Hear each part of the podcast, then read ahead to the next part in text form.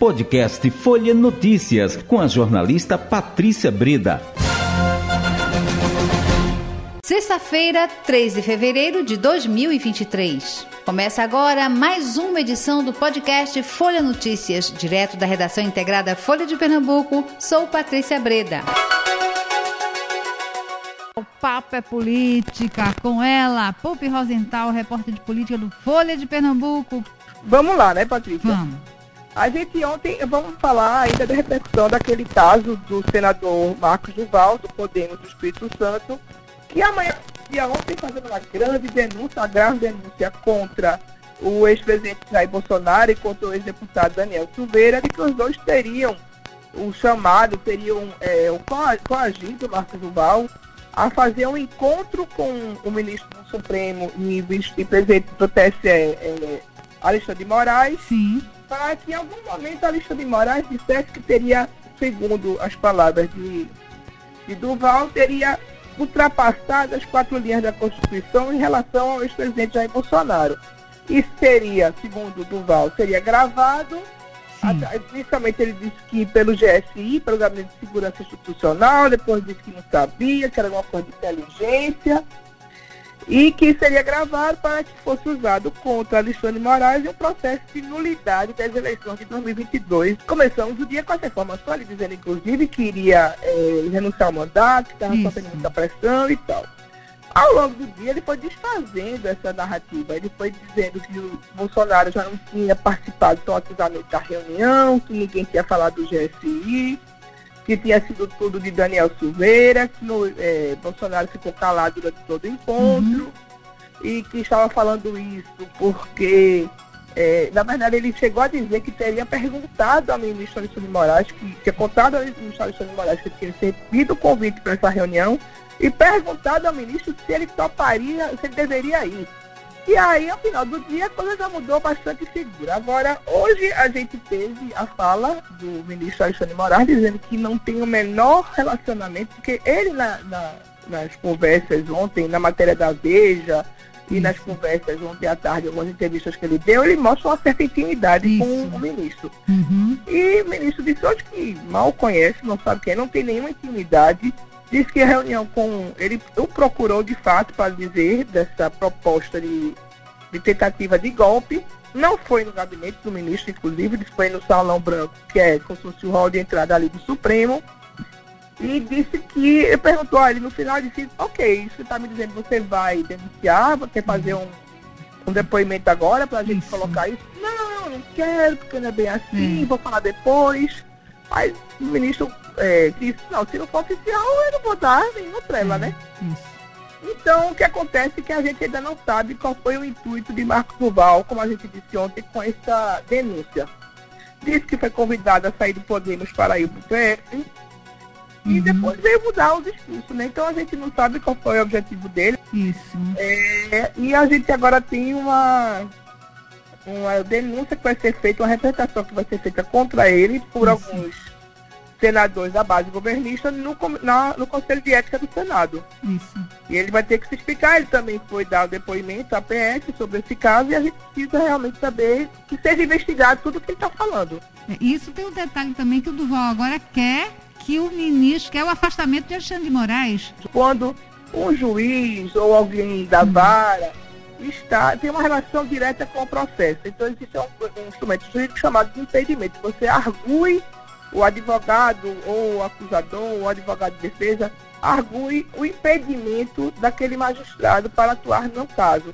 Ou às vezes o próprio magistrado se coloca impedido porque sabe que tem algum interesse, o advogado é um filho, o promotor pode ser um parente, então ele mesmo se coloca impedido. Ele que começou essa história dizendo que ia renunciar ao cargo de mandato, pode ser que ele termine perdendo, não é? No mandato dele, não é? É, pode ser. E uma sim. coisa, Patrícia, que, a ah. gente, que me chamou a atenção, veja só, que a informação que eu estava colhendo quando eu estava apurando essa matéria do Conselho de Ética, hum. é que o Conselho de Ética do Senado está sem atuar desde setembro de 2029. Nós estamos hum. em fevereiro de 2023. Hum. E a gente tem muito senador que, inclusive, na época da CPI da pandemia, alguns da base de oposição foram é, de estarem mentindo ou estarem acuando algumas testemunhas da CPI. Então, eu não acredito que desde 2019 não tem nenhum tipo de representação no Conselho de Ética.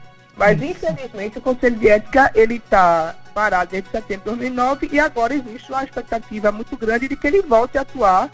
Então, a gente vai aguardar, porque também essa questão da Comissão de Ética é importante. Já houve cassação de, sena, de senador, de mandato de senador, por conta de quebra de decoro investigado pela própria comissão, né? Eu estava pensando, será que daqui para amanhã a gente vai amanhecer esse sábado com uma nova reviravolta nesse, nesse Quem caso? Sabe, não é Vem por aí, não é? Segundo o professor é. de Ferreira, né, que é um cientista político que a gente conhece bastante aqui na rádio, a gente conversa sempre com ele, o professor ele diz que a gente, na verdade, está tratando de golpe desde a eleição de Bolsonaro de 2018. Ali ele já dizia que teria sido teria ter ganho no primeiro turno desde ali. Então a gente tem que ter uma, uma preocupação que a gente precisa começar a sair dessa pauta. Essa pauta está atravessando toda a discussão política do país, né? É isso. É isso.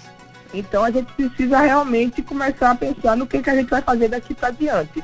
A gente precisa de coisas concretas. De, a gente não acabou a pandemia ainda, mas a gente já passou o pior da pandemia, que a gente ficou parado o país.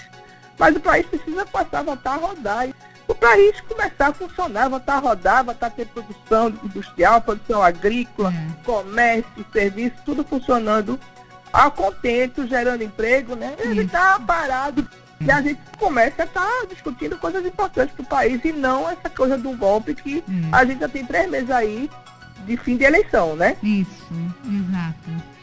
Vamos então seguir? é por isso que a gente precisa seguir. É, é Patrícia, é, uma outra coisa que eu me chama muita atenção hum. hoje, que a gente já comentou antes, mas só os dias que a gente não falou, é a apuração da PF do fato de que está sendo investigado que 30 adolescentes hum. foram engravidadas, pelos, é, 30 adolescentes e mãe foram engravidadas por garimpeiros. Muito triste isso. Isso é muito grave, Patrícia. Isso é um absurdo, é uma coisa que a gente Horrível. precisa que seja apurado que seja tomado todas as providências para impedir a atuação do garimpo ilegal, do garimpo criminoso daquelas terras. Hum. Né, para evitar que isso aconteça, porque são 30 adolescentes, imagina, Patrícia, a gente ter 30 adolescentes engravidando, sendo estupradas hum. por garimpeiros na sua própria terra, na terra da casa delas. É como se uma uhum. pessoa chegasse na sua casa e estuprasse sua filha, sua mulher, sua irmã. É um absurdo, Patrícia. É, um, é uma coisa assim surreal, né? Da gente estar tá assistindo o que está acontecendo ali é, essa é uma dor, sabe, Pupi? É sem tamanho. É um horror, sabe? Porque como é que pode fazendeiros cobrando pedágio de 200 Isso. reais de indígenas em suas próprias terras para você atravessar a sua terra, você, você tem que pagar 200 reais a esses fazendeiros? Que é isso, minha gente? Isso é crime, isso é um crime hediondo, isso é um absurdo. O Brasil é um país de, de, dimensão continental e a gente tem muita terra para produzir, muita terra para levar para os outros países, para o resto do mundo. A nossa produção agrícola é fundamental. O Brasil, ninguém é contra o agronegócio, acho que é só um doido para dizer que é Isso. contra o agronegócio. Não, não se trata disso, é. Essa coisa de você envenenar os, os, as nascentes com mercúrio para fazer o garimpo, essa coisa de você não deixar a pessoa ter acesso a alimento, não pode Isso. ter acesso a caça, não pode ter acesso a nada, a uma infraestrutura de saúde, ao estupro dessas meninas, isso é criminoso. Não tem nada a ver com o agronegócio. O agronegócio não é uma coisa de criminoso. São coisas de empresários isso. Corretos, empresários que investem, que, tão, que geram emprego, que geram trabalho, que geram renda. Isso. Isso que está acontecendo lá é crime. Pois é, esperemos, esperemos o que vem por aí. que vem dessa caixa de Pandora que vai ser aberta essa edição de hoje tem a produção, o programa, né? O Folha Notícias resume os acontecimentos do dia, tem a produção de Emília Lucena, apresentação Patrícia Breda, participação de Pipi Rosentauer, política da Folha de Pernambuco, e tivemos hoje Maria Priscila Martins, repórter do portal Folha de Pernambuco, Nosso, nossos repórteres Geraldo Moreira, Micael Moraes, Augusto Lopes, conteúdo Rádio Sei de Notícias, agência Rádio Web, gerente da Rádio Folha, Marise Rodrigues, editora-chefe do jornal Folha de Pernambuco, Leusa Santos. A gente vai ficando por aqui. Um bom fim de semana para vocês que Chegamos ao fim de mais um podcast Folha Notícias. Perdeu alguma edição ou quer ouvir de novo? É só baixar os aplicativos SoundCloud, Spotify e Deezer e buscar pelo canal Podcasts Folha de Pernambuco.